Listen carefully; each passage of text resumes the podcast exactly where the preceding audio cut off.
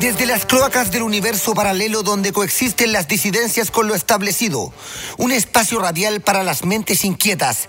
Historia, política y análisis ácido de lo que nos conflictúa. Desde los territorios dominados por el Estado sueco y chileno, Julián Quevedo y Le Petit Cochomen. ¿De qué estábamos divagando?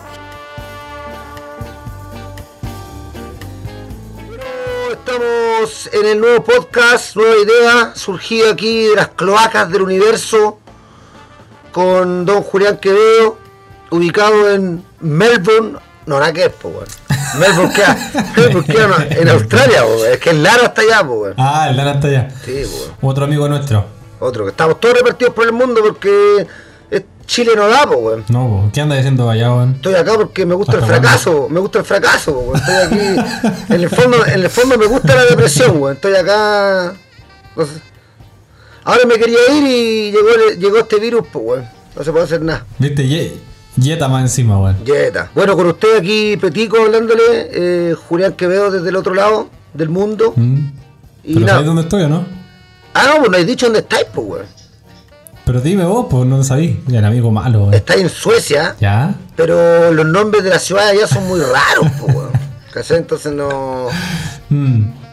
Oh, no, ya, so- soy mal amigo, ya. Soy mal amigo y no sé qué ciudad está. Esa es la, esa es la No, verdad. no. Yo, yo creo que no hay que juzgar a la gente por su capacidad de recordar cosas, weón. Esa weá aprendimos en el colegio 12 años, weón, teniendo que aprenderse weá de memoria al peo. Ya no me acuerdo de ni una weá. Terrible, más encima yo, yo fumo marihuana todos los días, weón, desde los 18 años. Imagínate, con cueva me, me acuerdo lo que almorcé ayer, pues, weón. No, a ver, ¿qué almorzaste ayer?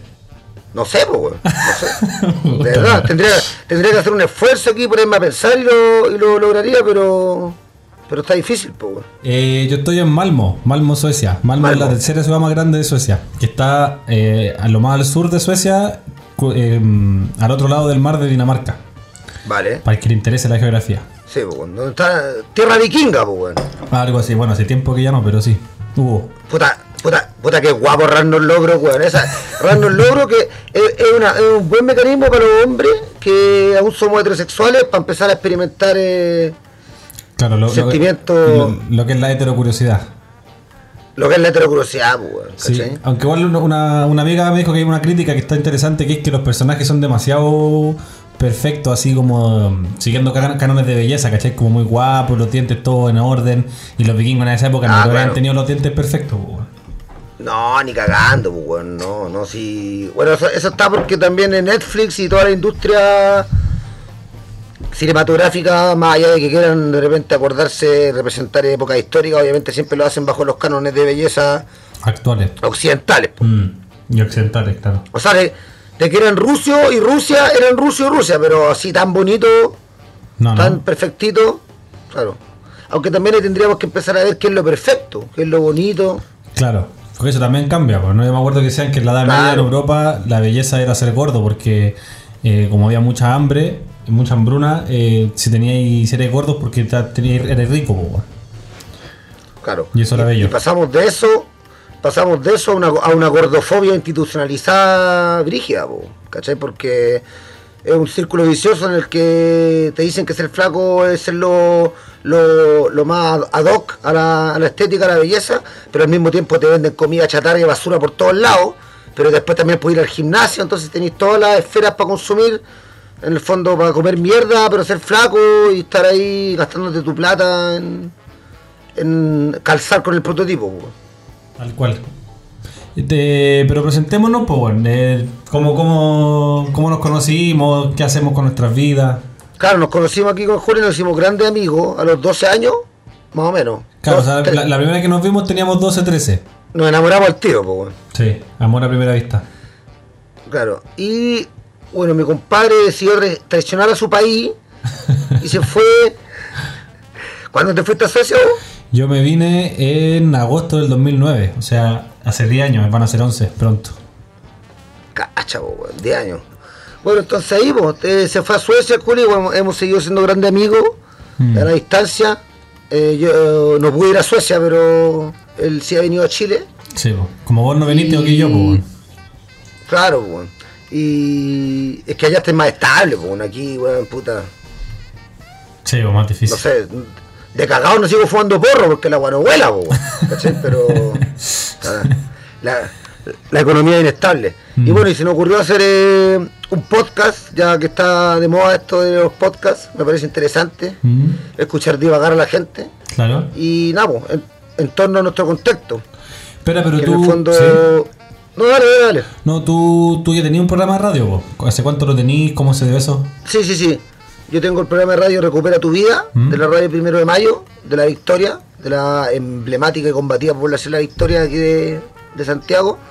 Y ahí fue mi primera experiencia en radio, que eh, es una forma más clásica de radio, pues estamos ahí en un locutorio, hay un programa que tiene contrainformación, análisis político, historia. ¿Va en vivo? Y, pero es más en vivo, claro, en vivo, pero es más ordenadito, más estructurado, ¿cachai? Entonces yo a mí me, yo quería algo más caótico, como lo que estamos haciendo ahora. Pues imagínate que empezamos presentándolo y hemos hablado mil weas, eh, eso me gusta a mí el desorden. El arroz. La, el- sí, la falta de estructura ahí sólida. O. Hay un texto muy hay un texto muy bueno que aprovecho de recomendar que se llama El arroyo de Reclus, un anarquista, un geógrafo anarquista que habla un poco de eso, de que el arroyo es completamente desordenado y caótico, las semillas van para cualquier lado, el bosque es caótico, pero sin embargo es un orden perfecto, súper equilibrado, Mm. pero es cao- absolutamente caótico. Y ese desorden, esa- ese, el único desequilibrio lo viene a, a plantear el humano. El humano es el único que deja la cagada en el bosque. Y, y eso que el humano, o sea, al menos el occidental, eh, está súper estructurado, tiene todo súper ordenado, valora mucho el orden y tiene la media cagada en el planeta. Claro, que es un orden caótico, es un orden que genera caos. weón. Mm. En cambio, el otro es un caos que genera orden. Ah, ¿cómo estamos? Me gustó Una más. clase. Oye, ¿cómo estaba el virus por allá? Eh, bueno, es bien especial la cosa porque Suecia, eh, yo no leo muchas noticias, como que me informo más por mis amistades que leen noticias, como tú, por ejemplo, y otros amigos que, que leen o lo que veo en redes sociales, que la gente comparte.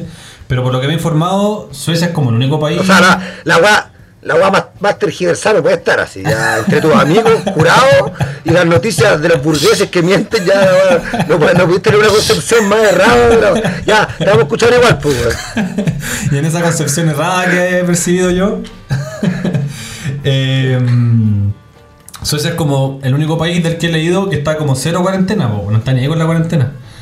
Entonces, bien especial la wea. Eh, yo acá estudié cine en Suecia y, hago cine, po, entonces estaba con un proyecto que teníamos rodaje un sábado y el jueves tuvimos que cancelarlo porque con el corona se cerró todo, quedó la cagada. Pero en Dinamarca, nosotros íbamos a ocupar equipos de Dinamarca. Dinamarca le dio color y como que cerró toda la escuela, entonces no pudimos usar los equipos y tuvimos que posponer la web. ¿cachai? Bueno, y también porque se sentía irresponsable llamar a 50 personas a un fin de semana con las condiciones como estaban. po. Yo decía, si después le pasa algo al abuelo de alguien, a la mamá de alguien, y uno ahí tomó la decisión de, de hacer el rodaje, entonces ya, paramos la web, ¿cachai? Eh, Bueno, en volar se lo merecía, pues no, eso no se puede saber. no, po, de haber salido arriesgado, pero no, no. Claro, claro. Y, mm, y nada, pues entonces ahí como que justo en esos días, a los pocos días, yo, yo vivo con un amigo de Irán, eh, Masud, y a mi amigo Masud, la mejor amiga de su polola se infectó del corona. Entonces pensamos, puta, si la amiga se junta mucho, o sea, la amiga es mejor amiga de la polola, es muy probable que estemos todos contagiados. Entonces ahí estuve tres semanas en cuarentena, ¿cachai? Pero el país seguía funcionando, como que cerraron eh, las universidades y las secundarias, eh, la educación media, pero no nada más. po. Y entonces la gente está yendo a trabajar, ¿cachai? Los bares están abiertos. eh, entonces la... Oye, pero es raro que Suecia, yo encuentro raro que Suecia, dije Suecia, bueno, un país así como súper de Europa del Norte, ¿no? Con, con recursos, súper ordenado, ¿cachai? Súper funcional, ¿cachai? Con un capitalismo que, que, que funciona, eh, que en el sentido que la, la gente tiene más acceso. Y yo dije, bueno, con políticas públicas más, no sé, más consolidadas, y dije, estos buenos van a hacer, van a cerrar la frontera, cuarentena total para todo. Y, y el Estado se hace cargo de algunas de las cuentas, no sé, weón. Claro. Pero resulta que están mal, tan mal peo que acá, pues, weón. Bueno, sí, es interesante porque por un lado Suecia eh, ya lleva varios años eh, neoliberalizándose, ¿cachai? La derecha estuvo en el gobierno unos buenos años y es un poco parecido a lo que pasa en Chile, por los que son los, los socialdemócratas, que en su momento fueron de izquierda, con Ulof Palme, con la socialdemocracia y todo. Eh, ahora asco, son weón. terriblemente capitalistas, ¿cachai? Como el, el- el- el país se ha puesto más racista, ellos también se han puesto más racistas, los socialdemócratas, entonces están, no están apoyando tanto a los refugiados, ¿cachai? Eh, eso por un lado. Pero por otro lado, Suecia también tiene un poco en su identidad esto como de hacer las cosas distintas. Hablaba con un amigo el otro día de que, por ejemplo, Suecia cuando fue la Segunda Guerra Mundial se mantuvo neutral y le vendía acero a los dos lados, ¿cachai? Y con eso se hizo rico, entre otras cosas. Entonces, tienen esa cosa como de, Una- de aprovechar las crisis para crecer, ¿cachai? Son una, son una, una suerte de, de democracia cristiana de Europa. Claro, una wea así. De hecho, cuando los nazis eh, pasaron por Dinamarca y fueron hacia Noruega para invadir Noruega, le dijeron a los suecos como o nos dejan pasar o los invadimos ustedes. Y los suecos como no, ya pasen nomás, ¿cachai? Entonces Sí, los, los noruegos le tienen cualquier bronca porque no, no, no, no, no intentaron pararlos, ¿cachai? Eh, entonces eso por otro lado. A mí me ha sorprendido porque yo siento que Suecia es súper, eh, en general la población es bien como paranoica con temas de virus y cosas así. Porque yo creo que es parecido a Chile, weón. Porque Chile, eh, yo no es que haya viajado tanto, pero como voy a Chile todos los años, siempre tengo escala en otros lados, ¿cachai? Y, y el único lugar que he estado que, que llegáis y te hacen un... ¿Cómo se llama? Que te hacen una, un control. Damián me llamo, Damián, Damián. Bueno, Damián, eh, pe- Petico, para, para los que te conocen. No, pero el, que, que te hagan un control aduanero por si andas con verdura o vegetales o ¿cachai? como fruta o productos animales. Esa weá. Oiga, traigo una lechuga, traigo una lechuga para Chile. para afuera, al toque. No, pero le dan cualquier color, pues te hacen escribir si andás con weás, ¿cachai? En todos los países que he llegado no, no, pues, ¿cachai? Entonces a mí me da la impresión de que Chile y Suecia, por estar en Polo Norte y el Polo Sur, eh, están más aislados, ¿cachai? Chile por la cordillera también, Suecia tiene el mar. Eh, entonces, a mí no sé, me da la impresión de que Chile y Suecia son Claro. como países que son como que están acostumbrados a estar aislados, entonces siempre las weas llegan después, ¿cachai? Entonces están como más muy asustados que llegue un virus. Sobre todo porque el mar y la cordillera son lo mismo, pues bueno. No, no, pero sí te entiendo. Sí te entiendo. Es la misma. Sí. No, pero entonces eso, ¿cachai? Como que yo pensé que los suecos le dan, los suecos le dan más color, ¿cachai? Pero no, pues. Yo no sé. Aparte, el, el virus, el, el virus como que se propaga más con el frío y allá ustedes están cagados de frío todo el año, pues. claro. Bueno, a veces los veranos son más calurosos, pero no te dura más de un mes el calor. ¡Avísame! Claro. no, pero. mm, O sea, lo- a- otra cosa que es interesante es que en Suecia no hay un ministerio de salud, ¿cachai? Sino que hay uno- un organismo eh, que, no, que no está dirigido por políticos, ¿cachai? Sino que es como técnico. Y esos son los que están encargados de las políticas públicas de salud, ¿cachai? Entonces. Claro, aquí, aquí el responsable es Mañalich, pues bueno, ¿sabes? Un weón más incompetente que la chucha, o sea, es un, es un saco wea. Claro. Weón, lo querían echar del colegio médico, ¿cachai? Y al final ¿eh? se expulsó. Sí, pues bueno, o sea, un- el weón no tiene ética. Eh, Mm. Eh, antes, de, antes de ser ministro, el weón era director de una clínica privada, ¿cachai? Son gente que tiene los criterios de salud absolutamente ligados a los criterios mercantiles, a los criterios de, de negocio, ¿cachai? Entonces al final eh, sus prioridades no son como políticas sociales para proteger a la, a la población en general, sino que políticas de negocio para hacer ad hoc a, a la salud de, los de los más privilegiados, pues de la gente con plata. Claro, hay una diferencia bien grande porque en Suecia, o sea, obviamente igual eh, que sea técnico no significa que la wea sea no sea política, ¿cachai? Al final todo es política y ¿cachai? No, no, no hay que pensar de que son como gente objetiva, ¿cachai? Neutral tampoco. Pero, pero sí no tiene. o Son ¿eh? Igual son fachos, Igual igual son son fachos, fachos. la- la- Claro, capitalista asqueroso igual. No, no, no sé. Pero la verdad es que, eh, que leí un artículo que hablaba de esto, de que los políticos en general eh, toman decisiones o, o- las políticas públicas que hacen eh, están de acuerdo a lo que la población quiere, entre comillas, ¿cachai? Que hacen como estudios de mercado, ven lo que la gente está queriendo y hacen política que algo tengan que ver con eso, ¿cachai? Obviamente nunca haciendo lo que la gente quiere, pero algo, ¿cachai? Como un poco en ese sentido. Entonces que como ahora con, con la pandemia la gente agarra pánico, todos quieren que haya cuarentena, ¿cachai? De hecho acá en Suecia igual había gente que estaba como pidiendo cuarentena. Entonces lo que decía el artículo es que los políticos al final no saben cuál es la mejor política o la peor política, pero prefieren hacer, entre comillas, lo que la gente quiere, porque si queda la cagada, que nos digan, oye, pero ustedes no hicieron lo que les pedíamos, ¿cachai? Sino que ustedes quieren cuarentena, la gente quiere cuarentena, hicimos cuarentena, ¿cachai? En cambio que en Suecia, como la weá no lo está dirigiendo por políticos, sino que es algo técnico, eh, no están con ese rollo, sino que están haciendo lo que en verdad ellos piensan que es lo mejor, ¿cachai? Y lo que ellos piensan que es lo mejor es que si se... que al final todo el mundo se va a contagiar igual. Ellos creen que el- la gran mayoría de la población mundial se va a contagiar. Entonces que no tiene sentido hacer cuarentena porque en algún momento tenéis que dejar la cuarentena, no podéis tener a la gente encerrada toda la vida, ¿cachai? Y cuando soltáis la cuarentena, la, bueno. se- la gente se enferma igual, ¿cachai? Entonces los suecos dicen mejor seguimos con el funcionamiento normal Hasta que, porque al final lo importante es que los sistemas de salud, o sea, el- que los hospitales no se colapsen, ¿cachai? Y hasta ahora los hospitales suecos no se han colapsado, entonces dicen, sigamos así, ¿cachai? Y cuando empecemos a ver de que estamos arrecando, tomaremos medidas más drásticas, pero por ahora que la gente se infecte nomás, ¿cachai? Y confiar en que la gente sea disciplinada y que igual tome precauciones dentro de todo, ¿cachai? que la gente se infecte nomás la weá bastarda, weón. Bueno, eh, aquí, aquí se, se ha generado harto debate sobre la cuarentena, po. Eh, como que desde, desde acá en Chile que venía la, toda la revuelta social, el estallido social, ¿cachai? Como que el coronavirus vino a cortar todo esto. Y había un, bueno, un montón de gente que decía que al principio que el virus era, era un invento, que era inyectado, que era un invento para generar pánico y control social, que la gente no salía a la calle.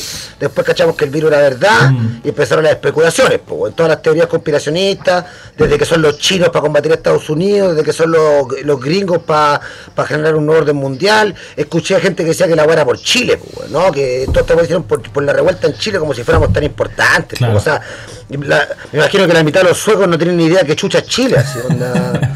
Bueno, Eh, igual, eh, si bien es muy, muy conspiranoico, eh, Chile igual no es, no es poco importante en la internacional porque... ¿Por qué? Por Arturo, por Arturo Vidal, no güey. Por lo rato pensé que decir menos. No, porque No, menos. Chile, Chile fue el, el primer país en, en donde se consolidó el neoliberal- neoliberalismo y ha sido el ejemplo, digamos, latinoamericano de- del neoliberalismo. Entonces, al final, igual hay un montón de intereses, eh, ¿cachai? De las élites mundiales de que Chile quede bien parado. No sé en el caso del corona, pero por ejemplo, a mí me, me llamó mucho la atención de que en Suecia, que como te digo, se está cada vez más de- derechizando, eh, justo un poco antes de que empezara el estallido, hubo un conflicto entre Turquía y Kurdistán. Y los turcos estuvieron ahí terrible brígido, ¿cachai? Eh, haciendo acciones militares, matando gente y todo. Y la prensa sueca habló mucho de eso, porque igual hay hartos kurdos en Suecia. Entonces se, se, hizo mucho eco de las noticias, ¿cachai? Se condenó mucho lo que estaba haciendo Turquía. La ministra de Relaciones Exteriores salió condenando la el conflicto ahí en, en- en Kurdistán. Y eh, a los pocos días empezó la agua en Chile, ¿cachai? Y también acá hay muchos chilenos, pues. Entonces. Oye, estoy, cacha- estoy cachando que hay caleta, de, hay caleta de kurdo, hay caleta chileno, vivís con un iraní, esta weá es un- caldo de verduras, es un cosmopolita. De hecho, en mi ciudad, el 60% de la población es inmigrante de primera o segunda generación. O sea, en mi ciudad, que es la tercera más grande de Suecia, somos mayoría, pues, hermano, los inmigrantes que saben. Puta, puta que la tienen difícil los nazis suecos, weón, están, pe- Bueno, están peleando contra la mayoría. se está, se está polarizando igual mucho la cosa, porque para, para los campos no es tan así. pues. Entonces, la, la de la extrema derecha ha crecido un montón en Suecia. Yo cuando llegué sacó el 4% en el Parlamento, que es lo que necesitáis para entrar al Parlamento, tener el 4% de representación. Eh, y hoy día ya tienen casi el 20%, pues, son la tercera fuerza más grande política sueca y están yendo con mucha velocidad para ir la segunda o primera. Brígido. Brígido, brígido. Y son, y son fachos, fachos así. Sí, pues, fachos. total, pues, total. Si acá en Suecia, eh, puta, no me acuerdo el año, creo que fue en los 30 o 40, eh, la que ser los 40, lo, a- a- se hacían experimentos en, en la Universidad de Uppsala, que es la universidad como más tradicional de Suecia, en la que, eh, ¿cómo se llama? Castraban, eh, ¿cómo se dice? Pa- Para que la gente no pueda tener hijos.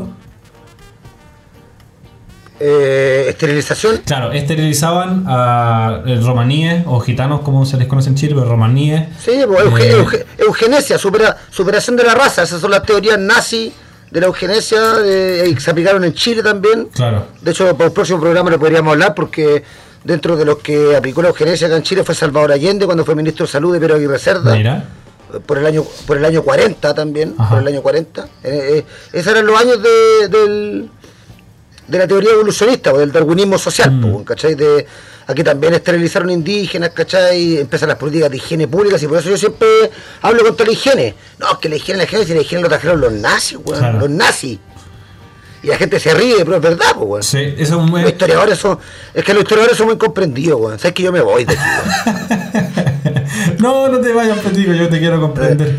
No, pero está Oye, bueno, teníamos hablar de eso, weón, porque fue todo un tema acá también. Sí, pues. No, brígido. Y bueno, eh, volviendo al tema de los inmigrantes, ¿De qué estábamos hablando? eh, ¿de, qué está, ¿de qué chucha estamos hablando? Así le, así le vamos a poner el programa. Yo creo, weón. Y eso, y eso que lo estoy volado, weón. Miren en mis ojos, están blanco, blanco. Yo, yo puedo acá corroborar que está muy blanco el ojo, sí. Sí, weón. Puta. Papá, deposítame. Ojalá, está más pato que yo. Bueno, lo que, lo que estaba hablando es, es que acá en, acá en Chile los venezolanos y las venezolanas se están devolviendo, weón. No les gustó nada el capitalismo ahora, po, No. Porque, claro, no todos los venezolanos, no todos los venezolanos son fachos los que llegan acá, pero la mayoría. Sí. Eso hay que decirlo. Sí, la mayoría. Mm. O sea, te subía yo un Uber, ¿cachai? Un Beat. Y siempre te tocaba un venezolano. Y te ponía a hablar de política y. Pero salta, el comunismo es lo peor que ha pasado en el mundo. Y Chávez es un conche su madre. Y Claro. un mamá, un mamá huevo. Es, es complejo, güey, porque sí me imagino que tú no tampoco estás a favor de Chávez. O de Maduro. No, pues weón, más encima yo soy un güey inmaduro. De siempre. Entonces, No hay compatibilidad ahí. No, es que, es que es muy interesante porque yo, yo siento que, que- que la política también tiene mucho que ver con las experiencias personales. O sea, no es algo solo teórico, ¿cachai? O sea, no sé, por ejemplo, yo tenía un amigo cubano que el loco eh, rayaba, ¿cachai? Con muchas weas capitalistas, como le gustaba comprarse ropa, ¿cachai? Weas así, y venía de, de Cuba. Pero al mismo tiempo también tenía mucho... Quiero comerme un Whopper, güey. Claro, una wea así. Pero al mismo tiempo tenía muchos valores eh, socialistas, ¿cachai? Entonces él, él me decía de que, o sea, no me lo decía así, pero yo me daba cuenta que al final él se crió en un sistema donde el socialismo era, entre comillas, como lo- el, el estándar, ¿cachai? Entonces él, él por rebelarse contra el sistema se revela contra el sistema que tiene, ¿cachai? Y no porque, o sea, Cuba, si bien no es capitalista, tampoco es, es bueno, ¿cachai? Tiene un montón de weas malas. Entonces, O sea, es que, es que depende, depende cómo entendamos el capitalismo igual. Porque la mayoría de los socialismos que han existido, incluyendo el cubano, no sé, la Unión Soviética, China hasta el día de hoy, eh, Vietnam, han sido como modelos socialistas, modelos más bien socialdemócratas. O sea, lo que han hecho es eh, distribuir la riqueza, ¿cachai? Generar un sistema más igualitario de riqueza, pero siguen teniendo un modo de producción capitalista. En el fondo de grande industria, trabajadores, acumulación, ¿cachai? Lo que pasa es que reparten mejor la riqueza. claro. Entonces, en estricto rigor, eh, el capitalismo nunca ha dejado de existir. Mm. ¿Cachai? Eh, hay algunos autores, algunos historiadores eh, le llaman capitalismo de Estado. O, en el caso de China, socialismo de mercado. Mm. En el fondo eso, ¿cachai? Es como lo que dice mi amigo cubano, en el fondo ya un, un sistema de repente más igualitario, donde haya mayor distribución de la riqueza, donde los ricos no tengan tanto más que los pobres, como acá en Chile, que la, la desigualdad es brutal. Mm. Pero aún así se siguen perpetuando eh, modos de producción capitalista, consumo y, y- y acceso a cosas, Claro. ¿cachai? Computadores, tecnología, ¿cachai? Y en el fondo eh, a lo que aspiramos muchos anarquistas o, o, bueno o gente de, de distintas disidencias anticapitalistas que quieren transformar la- el mundo es aspirar a un cambio de vida que sea sustentable con el planeta. Mm. O sea, aquí ya da lo mismo si, si distribuimos la, la riqueza de forma igualitaria, si es que se sigue perpetuando este modo de producción capitalista, se viene la sequía, Mm. se viene una crisis climática aún más fuerte, entonces en el fondo, a mí mucha gente me dice, pero es que la anarquía es inviable. Puta, sí, es inviable en este, en, en este mundo, en, este, en, esta, en esta cosmovisión, en esta estructura de mundo que tenemos ahora, es inviable. Pero para el planeta es mucho más inviable el capitalismo. Claro. El capitalismo hoy en día es mucho más inviable. po. Entonces, eh, es complejo eso. Entonces, por eso, ahí podemos volver a lo de Chávez y lo de Cuba. O sea, en el fondo, claro, son sistemas que distribuyen mejor la riqueza, pero no son ejemplos a seguir. O sea, son países con, auto- con jerarquía, con cárcel, con homofobia, con machismo. O sea, Claro. en Cuba, a mí mis amigas que han ido a Cuba me han dicho que la weá es, pero ya, el acoso callejero es una weá ya, pero desproporcionada. Claro, la homofobia ¿Cachai? también. Desproporcionada. claro. Claro. O sea, bueno, claro, nosotros dos somos hombres, no, no hemos vivido el acoso callejero en, en cuerpo, pero pero según lo que yo he hablado con mis amigas, que lo han sufrido aquí toda la vida, fueron a Cuba y me decían que acá en Chile era, era una taza de leche comparado con allá, Mm. porque que lo, prácticamente que las mujeres eran, las mujeres turistas eran objetos que había que culiarse, ¿cachai? Claro, Así- o sea, eso quería ir un así. poco de que, que los venezolanos que llegan a Chile sean fachos, no sé cuántos de ellos en verdad son de derecha, así como que sepan de, de teoría política, ¿cachai? Sino que creo que es más que nada un trauma que al final eh, está la cagada del país y cu- culpáis a los que están en el poder, ¿cachai? Más allá de que sea mucho más complejo, que Estados Unidos esté boicoteando, que, que la derecha o las élites estén boicoteando para que no haya comida. Al final lo que al, al- ciudadano a pie, ¿cómo se llama? Que se, dice- como se dice, eh, claro, dice está la cagada, no hay comida, es culpa del gobierno, el gobierno es de izquierda, entonces la izquierda es mala, ¿cachai? Es lo que es lo que pasa también en los países de la Europa del Este, pues, los que estuvieron, los que estuvieron bajo el dominio de la órbita soviética, eh, son países súper anticomunistas. Como pues. Polonia. Pero son anticomunistas porque, porque vivieron, claro, como Polonia, porque vivieron el estalinismo, pues, Claro. vivieron la invasión de la Unión Soviética, ¿cachai? No, no, a ellos, a ellos no se manifestó en, en una mejora social, en vivir eh, una sociedad igualitaria y libre, pues, al revés.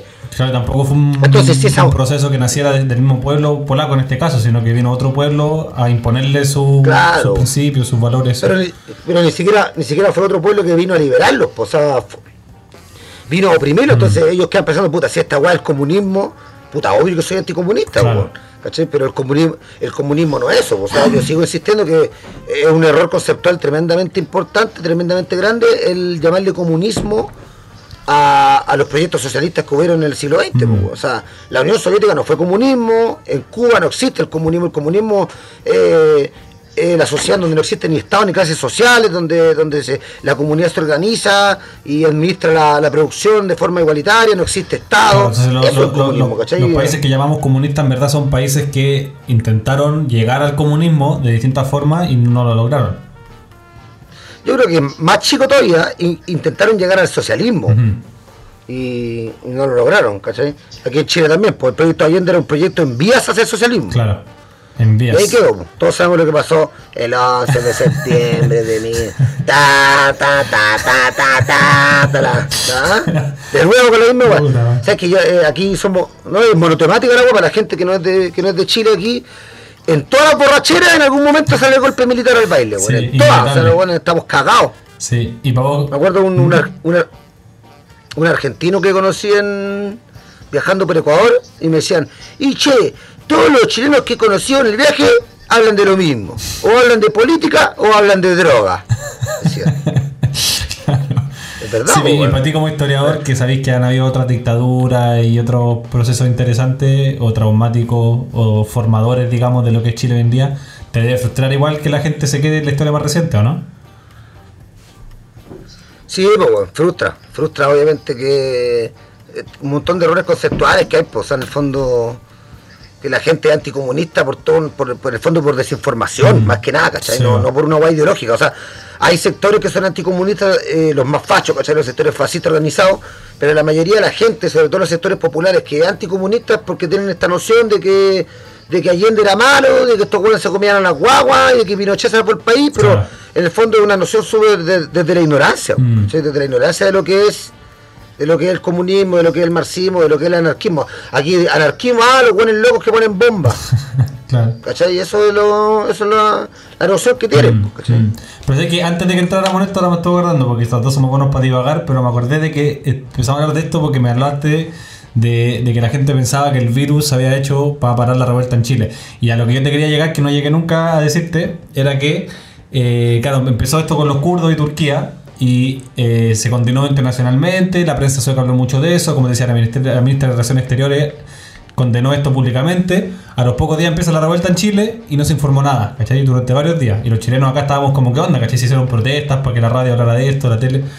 Cuando hablaron de esto dijeron que en Chile se había subido el precio de eh, del sistema de transporte en Santiago y que eso había provocado eh, ola de violencia.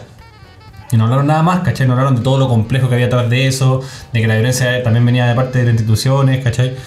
Eh, y se habló muy, muy, muy poco. Durante toda la revuelta se habló muy, muy poco. Cuando se hablaba, eh, se citaban a los medios eh, de derecha de Chile, ¿cachai? Bueno, que son casi todos, pero el Mercurio, la tercera, o sea, no, no había ninguna intención, digamos, de ver más allá de la verdad oficial, ¿cachai?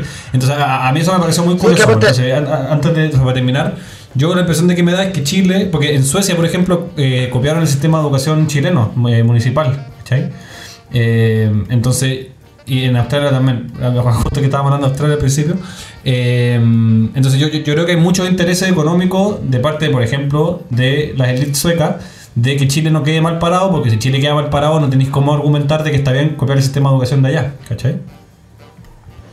Sí, pero eso también es, porque aquí no existe la aquí no existe la pluralidad informativa, po. Aquí todos los canales informan lo mismo, todos los canales, todos los diarios informan lo mismo, o sea, es un monopolio informativo que defiende el sistema capitalista, defiende eh, los privilegios, los poderosos. Y Claro. en el fondo es difícil que llegue una noción diferente a la prensa internacional cuando aquí todos los medios informan lo mismo o desinforman lo mismo, más bien. Bueno, y Suecia es bastante, con matices, es bastante parecido. En Suecia igual hay un canal de televisión público que es realmente público, que no tiene eh, publicidad, ¿cachai? Que no tiene sponsor, de que funciona con otra lógica, que no tiene que estar compitiendo con los otros canales privados. Entonces igual tiene televisión de mucho mejor calidad y documentales súper interesantes y todo. Pero igual eh, está manejado por eh, élites, ¿cachai? Igual está manejado por, eh, por los valores capitalistas, ¿cachai? Y después la radio sueca es lo mismo. Entonces, claro, es, un poco menos malo, pero sigue siendo malo, ¿cachai? Que esa es mi imagen de Suecia, si te la resumo que es Suecia, en- comparado con el resto del mundo, es menos malo que el resto, pero es capitalista, que es igualdad, hay sexismo, Sí. hay racismo, hay todo. Me imagino, ¿no? Y racismo sobre todo. El fenómeno que estás diciendo tú de que están creciendo los grupos nazis, pues, weón. Mm. Eh, eso es por lo mismo, por el, por el fenómeno de la, de la migración, ¿cachai? Hay toda una lógica racista ahí, pues, ¿cachai? Aquí también, pues aquí, aquí cuando empezaron a llegar los haitianos, no, es que negro culeado, chi, vos que te querís muy rubio, weón. Ah, ¿Cachai? Si, es como que el que sea más negro que uno es malo, ¿cachai? Como que está esa noción del... eh, es como un racismo institucionalizado. No, no me sé el concepto, pero está así, así como está, eh, no sé, por Calmado, decir, la homofobia. ¿Eh? Voy a, voy a vomitar y vuelvo, no. No, estoy bien. Que me dio un- Aguántatelo. Me dio No, un- un- eh, un reflujo. Un, reflujo, mira, como la guaguita. Ya, No, dale, no, porque perdona, hay, hay un concepto para el, hay un concepto para el miedo o, o la discriminación a la pobreza. No me acuerdo el concepto ahora.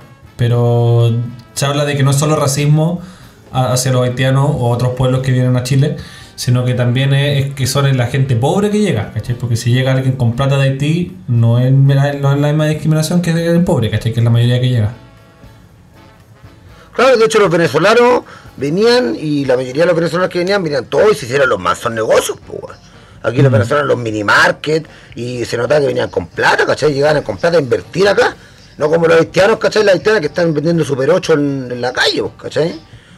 O, o la migración anterior que hubo, que fue de la ola peruana, de la- la- la- los peruanos y las peruanas que empezaron a llegar, que se empezaron a meter sobre todo en, en el rubro gastronómico, a trabajar, ¿cachai? Pero los Sí. venezolanos llegaron con plata, pues. Entonces, Claro. bueno, y, y, y al venezolano se le discrimina menos. Se le discrimina menos. ¿Por qué? Porque es.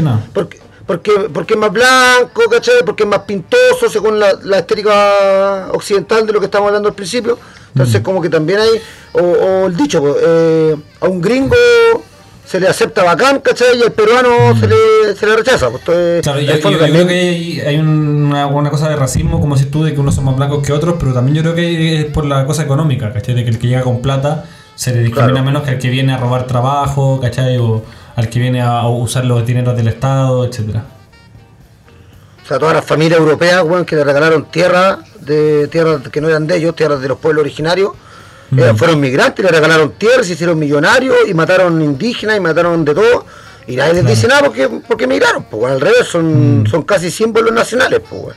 Claro, que colonizaron y toda la weá. Eh, bueno, hoy día íbamos a hablar de, de otra weá, pero ya yo creo que ya fue. Hoy día, hoy día fue una, una empezada, digamos, de. Claro, de claro, eso mismo, sí, bueno. Claro, eh, claro, o sea, como que el fondo la idea de este podcast, de este nuevo podcast originado, que todavía, todavía no tenemos nombre, lo, estamos pensando, eh, eh, reci- es- son muy bien recibidas todas las opiniones o sugerencias Claro. de nombre, pero lo queríamos hacer por ejes temáticos, ¿cachai? Y hablar un poco, de, obviamente, de política, de política, como siempre.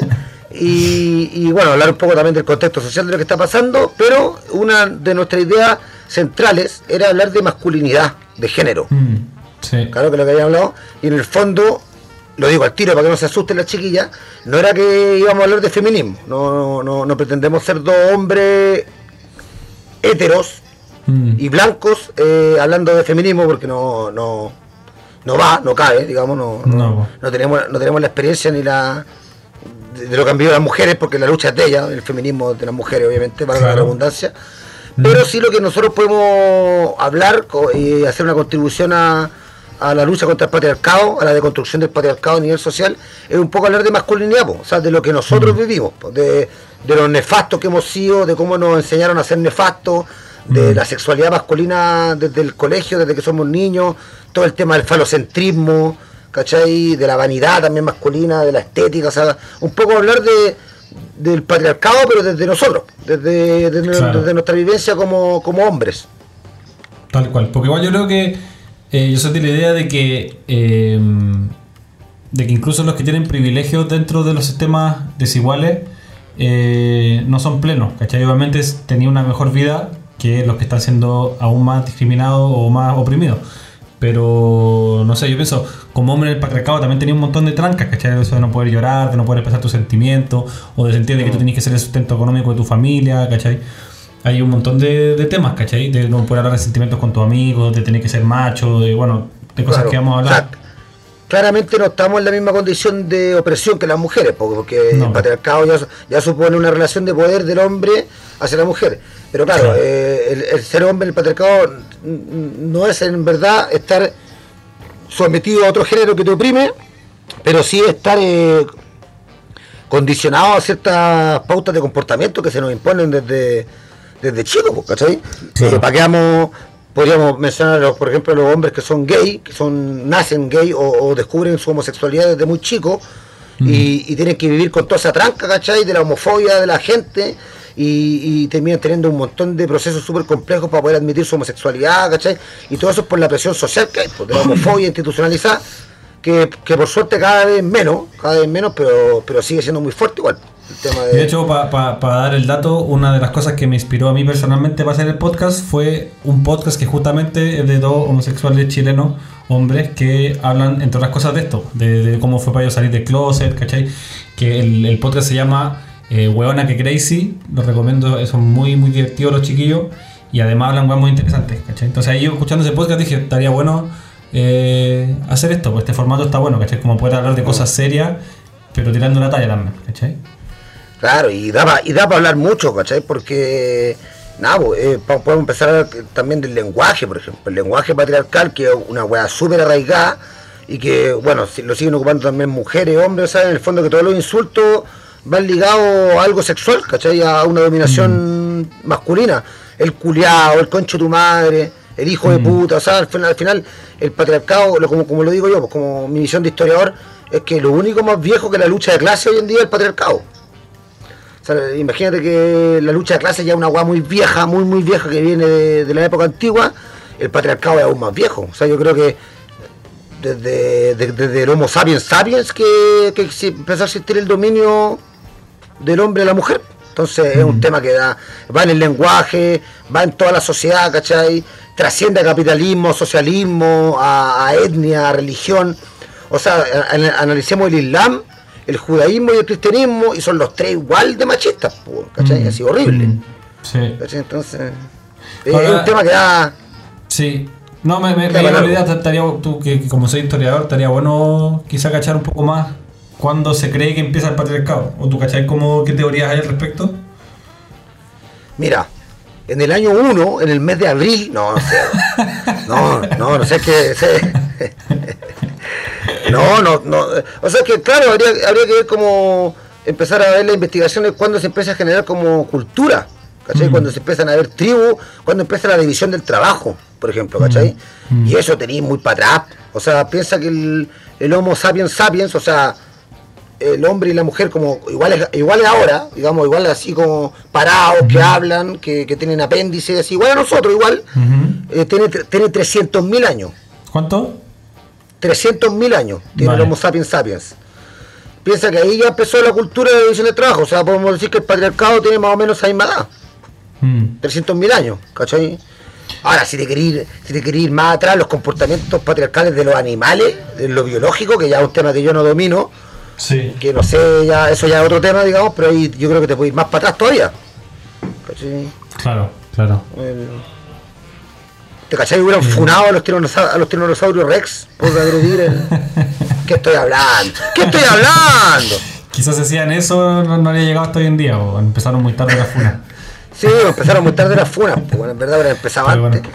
Bueno, la weá que hablábamos ayer, pues, porque te acordás que mira, ahí atrás yo tengo un póster con, to- con todos los próceres del anarquismo, bueno, no todos, pero varios. Está Claro, yo, Durruti, eh, ah, ah, sí. Manatesta, Kropotkin, y vos me dijiste, me preguntaste cuál de, cuál de, cuál de todo eso estaría funado, y yo te diría todos, pues, weón. Claro. Todos, pues, weón, todos, Mm. todos. O sea, sí, Claro. pensando en que, pensando en que los hombres de hoy en día, sí, si nos podemos hilar fino, digamos, hilar fino, Sí. a, a- a acusar todas las conductas machistas, aunque sean las más chicas, somos todos funables. ¿Cachai? Sí, mm. Imagínate en esa época, po, que, que estaba Hay mucho menos en boca. Claro, claro. Yo igual, O sea, el- sí. el feminismo como en esa parte, no sé, los primeros anarquistas grandes de liberación de la mujer en ese tiempo, va más ligado al tema de los derechos, ¿cachai? El derecho a voto, el de que la mujer tenga la misma opinión que el hombre y todo, pero no sé si están cuestionados tanto los, los roles sociales, ¿cachai? De la mujer en la casa, o, o del vocabulario, lo que no hace, lo que, lo que hace, lo que no hace una mujer, todo el tema sexual, por ejemplo, yo no sé si los anarquistas de los años 20, con todos los liberados que eran, con todo, no sé si se había cuestionado, por ejemplo, la libertad sexual de la mujer. Claro. ¿Cachai? Yo creo que esos anarquistas todavía todavía tenían esta óptica de que el hombre de que se, el hombre que se mete con hartas mujeres es bacán y la mujer que se mete con harto hombre es puta, pues es maraca. Mm, ¿Cachai? mm. Yo creo que to- yo creo que todavía había esa noción, imagínate si todavía la hay en, en algunos anarquistas todavía, imagínate en los años 20. po. No, y, y pienso que tú que has leído textos de esa época, eh, ¿sabrías si se mencionan temas de género o temas de, de feminismo en los anarquistas de los 20? Sí hay, o sea, que hay, ¿cachai? De hecho hay un texto muy bueno, me lo, a ver si te lo muestro por un segundo. Sí. Este lo recomiendo de español, me lo traje de España. Se llama Invertidos y Rompepatrias. Marxismo, anarquismo y desobediencia sexual y de género en el Estado español. Desde 1868 a 1982. O sea, casi un siglo. Y ¿Tú- tú acá, Piro? Subrat. No, no me lo he leído. No, lo tengo Ah. en, en mi larga lista de libros por leer. Léetelo porque yo no me lo he leído, entonces así para que me contéis de qué se trata. Puta, es largo, weón. Uh, Voy a no. empezar ahora, si es, que, si es que los auditores tienen paciencia, por favor, voy a empezar ahora. Página 1. Bueno, este, no, no, no, no me lo leí, no me lo leí entero, pero lo estuve, lo estuve ojeando. Y en el fondo, claro, hay, hay, hay una lucha de género, hay una, una lucha de la liberación de la mujer de hace mucho tiempo. O sea, eh, tanto el marxismo como el anarquismo empezó a hablar de eso. Rosa Luxemburgo, Emma Goldman. Tenemos mujeres que ya están hablando del feminismo, pero, pero de forma más periférica, ¿cachai? No con el Mm. cuestionamiento que hay ahora del tema de los micromachismos, ¿cachai? Entender que, que la- los actos de irresponsabilidad afectiva también son un, un- un uso privilegiado de tu género de hombre. O sea, un Sí. montón de que, que de, de teorías más pomboenas que ahora se está hilando mucho más fino. O sea, es como el Mm. desarrollo. El desarrollo Estaba pensando, de- ¿sabes que Me dieron ganas de, de que igual estaría bueno porque una cosa, o sea, es que hablemos desde del patriarcado, desde nuestra perspectiva como hombre, pero igual al final nos quedamos un poco cortos porque eh, ninguno de los dos somos expertos en feminismo y tampoco hemos tenido esa experiencia desde el lado de la mujer. Quizás deberíamos hacer entrevistas también, así con gente que, como que sepa más de, de justo esos específicos, por ejemplo. Ya, pero esta weá dímela por inbox, pues ¿qué van a pensar los auditores? Pues estos weones no, no se organizan. Dispersos culiados, no hacen- claro. Puta la weá, weón. Oye, voy a comer un plátano, vuelvo al tiro, ¿no? Sí, obvio, podríamos, podríamos hacer entrevistas. De hecho, yo creo que para el próximo podcast podríamos invitar, por ejemplo, a la Pochi. Mi amiga aquí, ella ella se reivindica como, como puta feminista, eh, gorda, hace activismo gordo, feminista, o sea, es punky, anarquista, o sea, eh, eh, son todas las disidencias juntas en una pura persona. Así que yo creo que, que podría ser eh, un, un, un buen elemento, una buena elementa. Una buena Para elementa, acá, me para parece el- muy bien. Sí. Para que hayan distintas cuentas en esto. Sí, yo, puta, yo, yo debo reconocer que al principio, con todo este despertar feminista que empezó fuerte el 2018, pero que se empezó a, a ver su, su inicio con más fuerza desde el 2016, más o menos 2017, que empezaron a todo el tema de la funa, por lo menos Me dentro del ambiente, claro, dentro del ambiente anarquista por lo menos. Eh, yo al principio como que, bueno, entendía obviamente todo, me costó entender el separatismo al principio, como yo creo que como casi todos los hombres dijimos como que, al principio como que chucha esta weá onda, ¿por qué nos van a marginar, cachai? ¿Por qué? Y bueno, y de- bueno, después a cachar que obviamente que en un círculo de mujeres que están hablando sobre que fueron violadas, ¿qué va a ser un hombre ahí que no fue violado? Mm. O sea, es obvio, es obvio que tienen que haber instancias separatistas que las mujeres hablen las cosas que le han pasado a ellas y que se sientan comprendidas como mujeres. Claro. Sobre todo porque si hay algunas mujeres que ya les pone incómoda la mera presencia de un hombre, aunque no sea abusador, aunque no sea golpeador. Mm. Eh, ya ya tu, tu existencia como cuerpo masculino ya a algunas mujeres ya las violenta ya por, por, por las experiencias que han tenido. Claro. Entonces ahí fuimos como fuimos como comprendiendo un poco lo más lo que era el separatismo, Mm. ¿cachai? Que ahora yo lo entiendo perfectamente, o sea, no- en un momento me, costó entenderlo, pero era- fue un proceso, yo creo que al que hasta mujeres, hasta mismas mujeres feministas le, me han contado a mi amiga, Sí. les costó al principio entender el, el separatismo. Y además de que, también so- solo para agregar de que el separatismo no es solo eh, en estos temas, sino que también, por ejemplo, acá se habla mucho de que tienen que haber lugares separatistas para inmigrantes o para gente que no es blanca, ¿cachai? Claro, Sí, po. Hay una canción de Indomitamorfosis, que es una cabra que hace eh, eh, rap feminista, narco rap feminista muy bueno aquí, y tiene una, una canción que se llama Separatismo, muy buena, muy bueno, el tema es así, un- lo recomiendo, ¿verdad? Para hombres y para mujeres, es un combo de los hijos, así que sería hombre que es, pero así, ¡ah! ¿cachai? Porque de verdad te, te, te- te hace mierda, si te hace Sí. ver todos tus privilegios, todas las- desde las más chicas, ¿cachai? desde el machismo más pasivo, desde, desde el weón que manipula a la, a la polola de forma pasiva para ser su hijo. Chucha, qué la cagada, weón. Se cayó el teléfono. Se cayó el celular, ya. Vos dijiste que Bueno, me quedaba eso. la cagada, pues mi teléfono machito surgió y se cayó. Tu teléfono machito que va a la cagada. Sí. ¡Funao! Funao Ya. el teléfono. Y, Ahí quedó. y, y también me pasó un poco en el lenguaje inclusivo. Bueno, eh, yo desde la contracultura del punk, hace muchos años que ocupábamos la X para escribir, digamos, o sea, en vez de nosotros, poníamos nosotros Claro. para agrupar los- todos los géneros. Y después empezaron a ocupar la E. sí. Y a mí al principio me, incomoda, me incomodaba, pero más por un tema de que soy historiador, de que el lenguaje, escribir con E, como que no me gustaba como sonaba, una weá así como casi fonética, ¿cachai? Sí, po. Como que me incomodaba. Mm, Pero después empecé a cachar que era una weá de costumbre nomás, porque ya, ya con el tiempo, la mayoría de mis amigas, todas, ¿cachai? Que son todas feministas en distintos grados, en distintos niveles. sí. todas ocupan eh, eh, la útera, mi cuerpo, y yo ya me acostumbré, ¿cachai? Ya Mm. como que lo. Ya me lo encuentro raro, ¿cachai? Entonces Claro, eso el eh, habla un poco de que súper incorporado, claro. el todo, ¿cachai? Como que el lenguaje se, se incorpora al principio como que incomoda un poco, pero una cuestión, yo creo que más que de machismo, por mi lado, eh, Mm. más como que de incomodidad por el, por el, porque no está acostumbrado a escuchar esas palabras, ¿cachai?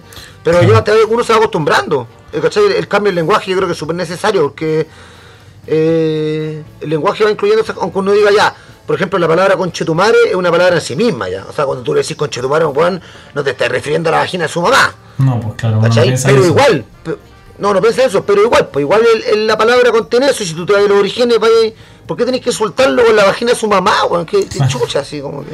Habiendo tanta guapa insultar, ¿por qué eso? Qué chucha. Claro, entonces. Ahora está la eso- compleja porque digo que chucha y chucha también es vagina. ¿Cachai? Si no se puede hablar, pues, weón. Ya no hablemos más. es súper difícil. Va a ser un, va a ser un, un podcast silen, silen- silenciado. en silencio. No, pero eh, yo Claro. también yo creo que es súper importante porque como decís tú, pues al final uno piensa con palabras, entonces si las palabras que tenís son eh, de una cierta forma, te va, te va a afectar. Pues, por ejemplo, mi mamá siempre habla de eso, de que, bueno, mi mamá es feminista desde los años 80 y, ella me, me hablaba mucho eso, de que al final si todo se dice masculino, se invisibiliza a la mujer, ¿cachai? Porque si yo digo acá estamos todos y hay nueve mujeres y un hombre, eh, yo en mi cabeza todos pueden ser 10 hombres como pueden ser, ¿cachai? Claro, un hombre y nueve mujeres. Entonces, Claro, el- Sí, entonces, así con muchas palabras, bueno, o, o lo mismo de, de usar, eh, no sé, pues conche tu madre, hijo de puta. Después, no sé, pues lo- en los equipos de fútbol, que todos los insultos son mujeres, ¿cachai? Que las monjas, que las madres, que las zorras. O sea, que madre sea un Sí, insulto pues, bueno, es ahora- una muy especial. Ahora hay, hay un movimiento bien grande de la barra brava, bueno, en, en los de abajo no cacho tanto, pero tengo unos amigos cercanos de la Garra Blanca, de la, de la Garra Blanca antifascista, hay ropa tendida aquí, eh, y ellos contaban que están haciendo un trabajo bien fuerte por des- despatriarcalizar los gritos de la barra brava, Mm. como en el fondo... Y es dije porque tenéis que sacar la mitad de los gritos, po, Sí, la mitad de los gritos o- son o eh, claro. hueco, hueco culeado, negro culeado, son todos, son todos Sí, racistas va. y homo- homofóbicos, po, súper homofóbicos los gritos de la barra Sí, po, weón, en todo el mundo. Y misóginos. Me imagino. Y misógeno a cagarse. po. Entonces aquí están haciendo un trabajo como por quitar esos gritos de la, de las barras bravas, po, ¿cachai? Y Mm. el Colo Colo se está haciendo esa, esa pega a algunos compas. Y como también hay esta, hay feministas en la barra, ¿cachai? También están haciendo ese trabajo que me parece súper positivo. Sí, yo creo que es cosa de tiempo. O sea, Mm. ya el lenguaje siempre ha cambiado, es cosa de leerse esos libros viejos que nos hacían leer en el colegio del Quijote de la Mancha, esas weas que no se entendía un carajo. Va a ser lo mismo después, pero la gente dice, ay, mira, estos buenos escribían con, con hoy, con, o estas huevonas, este hueones, escribían con Sí. todo como hombre, qué chucha. A mí igual me, me decepciona de Suecia, porque en Suecia las palabras no tienen género de la misma forma que en español. O sea, en, pues, está la mesa, la silla, no sé, eh, se ve el micrófono, ¿cachai? En sueco las palabras no tienen eso, ¿cachai? Son todas neutrales. Pero sí, cuando uno habla de... La weá, Sí. la weá rara, weón, me dejaste loco, no puedo entender cómo no, no tiene género las palabras y cómo, cómo, cómo chuchas se comunican, weón. Es como que, o sea, en verdad es al revés, pues, ¿por qué, la, por qué la, la silla va a tener género? Así una silla, ¿cachai? Es como muy absurdo. Aparte, no es de género, es de madera. ¡Ah! ¡Qué fome, ya! bueno, hay sillas de género, no. Pero bueno, eh, al final es como que es, es la norma, ¿cachai? Como que no, lo que sí hay, hay palabras, no, pero eso ya es muy complejo y a nadie le importa, pero la verdad es que no tienen género, ¿cachai? Entonces, pero lo que sí hay es que cuando uno habla de uno, como ahora estoy diciendo, cuando uno habla, ese uno, en sueco es la misma palabra que hombre.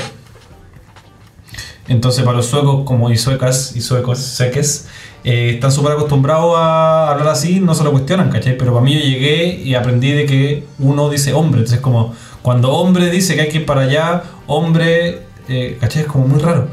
Y de ahí caché que era algo igual nuevo, Sí, que- que, originalmente se decía uno, así igual, literal, pero que lo cambiaron a hombre, ¿cachai? Hace varios siglos. Y, y también hay gente feminista tratando de cambiar eso y bueno, yo incluso cuando hablo, si hablo así como con un amigo, en mi casa, una amiga, uno se le sale el decir hombre, ¿cachai? Pero cuando escribo, por ejemplo, si sé que voy a hablar frente de gente, trato de, de cambiarlo, pues, porque es lo mismo, te acostumbras a algo y no, no es fácil de, pro- de desprogramarlo.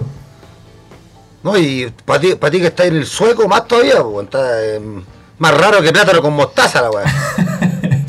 ¿Qué cosa el, de- ¿qué cosa del sueco? es más, más raro que plátano con mostaza. ¿Has comido plátano con mostaza? No, la verdad es que no. Mala la weá, pero malo, no se ¿Por qué comiste esa weá? Para probarlo, weón, no se lleva por, no se lleva por ningún lado. No figura por ningún lado. Oye, bueno, entonces eso, pues.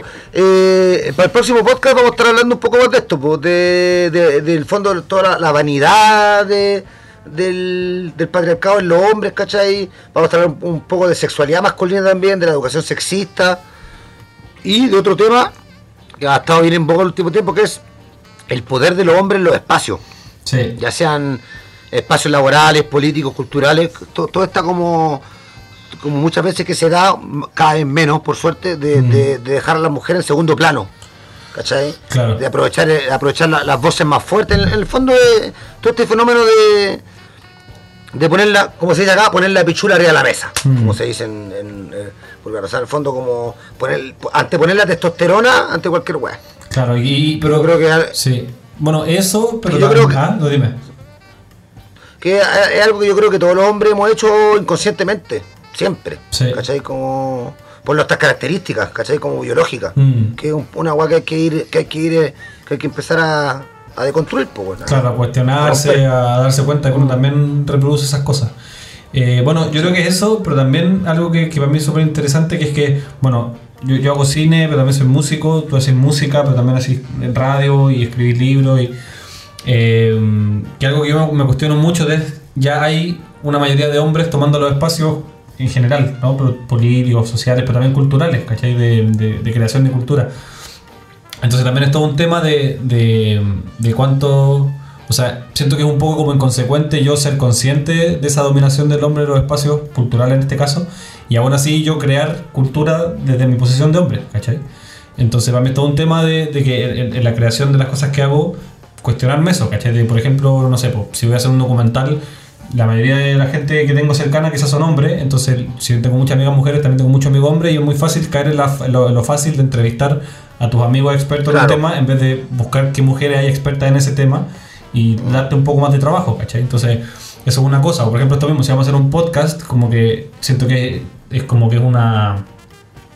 Es casi como un... ¿Cómo se dice? Eh, o sea, como que tenemos que, que cuestionarnos también nuestras posiciones y a- hablar de, de las cosas problemáticas que tenemos por ser hombres, ¿cachai? Porque si no estamos haciendo un programa más de radio de dos hombres hablando de weas de hombres, ¿cachai? O, o desde la perspectiva de hombres, ¿cachai? Eh, sí. Sí, pero es que la idea, la idea es hacernos mierda nosotros mismos. pues, Cierto bullying, Eh, hacernos bullying. pico, o sea, auto- autobullying, ¿cachai? Que después de cada programa tengamos un cuadro depresivo como mínimo.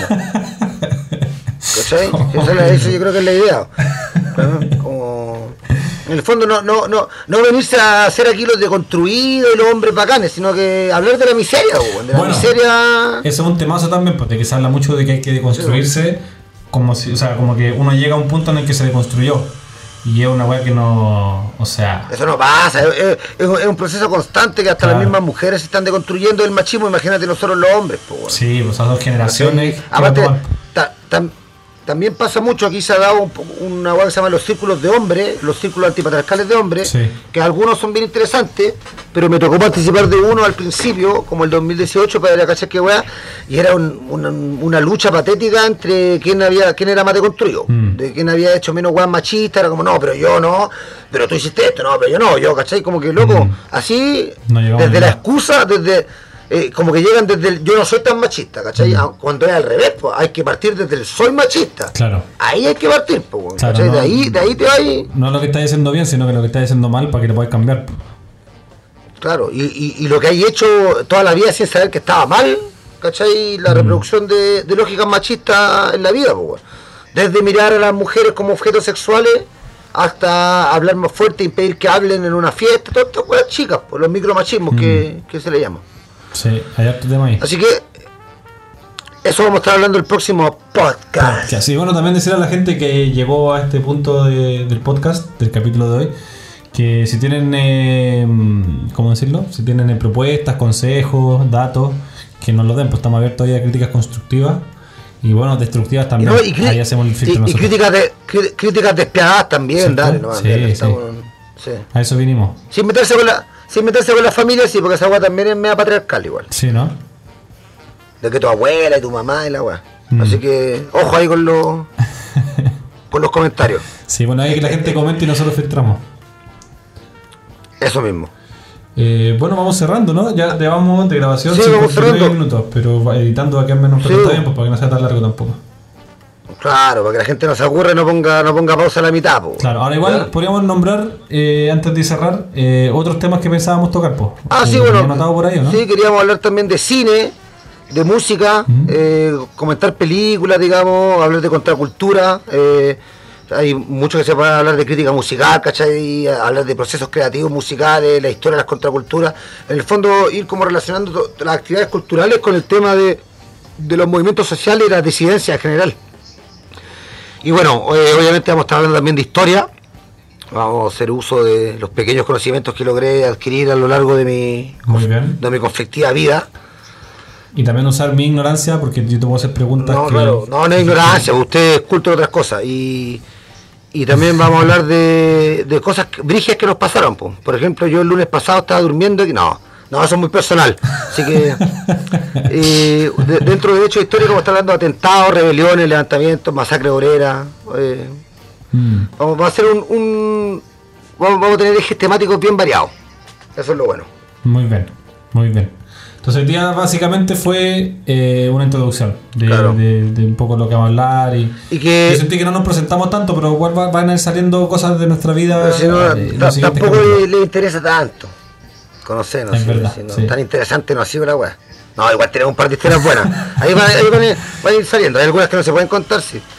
Eh, Bueno, Por eso. ahora al menos no. ¿Cómo- Nos vamos a llamar. Eh, nos íbamos a llamar que chucha estamos hablando, pero acabo de cachar que chucha también es patriarcal, así que estamos cagados, weón. Sí, pues. Bueno, pero sí, ¿de, de qué estamos hablando quizás? ¿De, de qué estábamos ¿De hablando? qué estamos hablando? Vale. O- o- porque, ¿Qué cresta o no? Puede ser. ¿Qué ¿De crees? estábamos Los hablando? pobres gallos, po, weón. Los animalistas. Los animalitos, en- po. No, si acá nos van a Sí. reventar por donde sea, weón. Ya. Sí, a eso vinimos. Ya, a eso venimos. Bueno, nos vemos en la próxima instancia entonces. Un abrazo No, a la nos, gente. vemos, nos, nos escuchamos. Nos escuchamos. Libertad a las presas y los presos del mundo entero. Eso. Chau. Abrazo a la gente. Que estén bien. Chau, chau.